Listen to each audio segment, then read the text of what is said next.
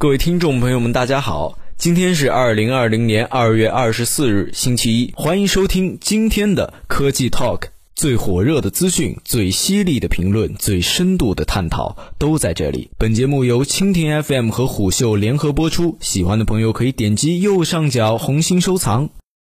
如果你是一个数码发烧友，那么氮化镓你一定不会陌生。采用了该技术的充电头，相同功率下能将体积缩小近一半，堪称黑科技出差党的福音。刚刚结束不久的小米十发布会上，雷军也是不遗余力地安利小米新款氮化镓充电头，就差直接塞到你手里了。随着雷军的高调介绍，氮化镓再次走入行业视野，概念股也随之大涨。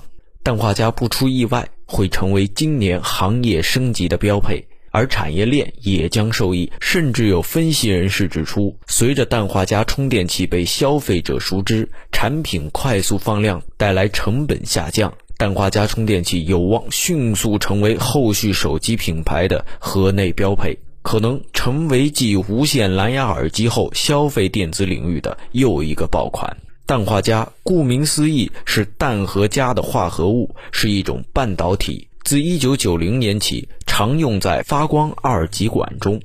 此化合物结构类似铅锌矿，硬度很高。氮化镓也被认为是第三代半导体材料，有着诸多优越的特性，比如。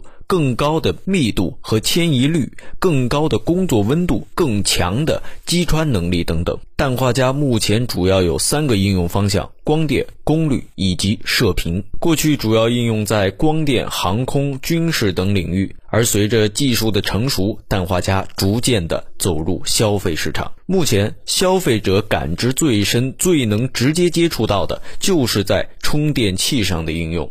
氮化镓拥有低损耗和高开关频率的特点，不仅发热更低，同时可以减小变压器和电容的体积。在功率相同的情况下，氮化镓技术大幅缩小了充电头的体积。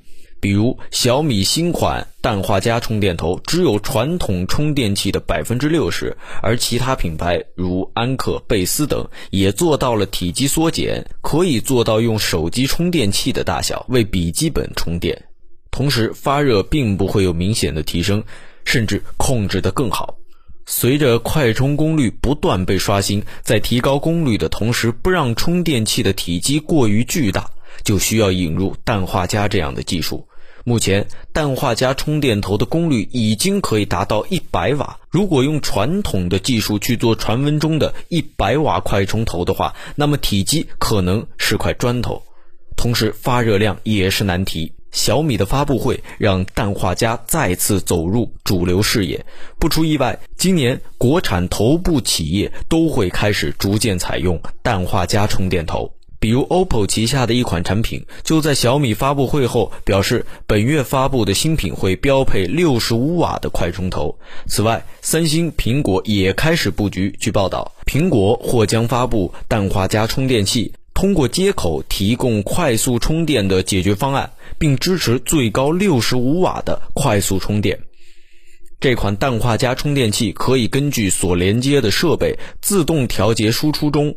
预计我们可以看到苹果推出一款支持多种苹果设备的充电器，无论是第三方的配件还是厂商出厂的标配，可以肯定的是，未来你会看到越来越多的氮化镓充电头的出现，它会很大程度上拯救你的背包和办公桌。同时，在该技术的支撑下，手机的快充速率有望再创新高，而不只是功率氮化镓市场。射频氮化镓市场在 5G 的推动下也有望得到提振。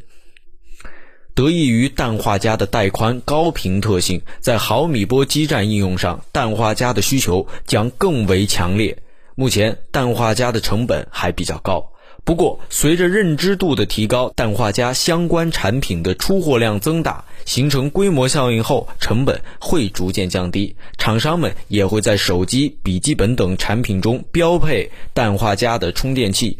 初期会有一定的让利作为教育市场。氮化镓在小米发布会亮相之后，A 股与之相关的企业都迎来了一波涨情，而整个行业链也会在下游的推动下受益。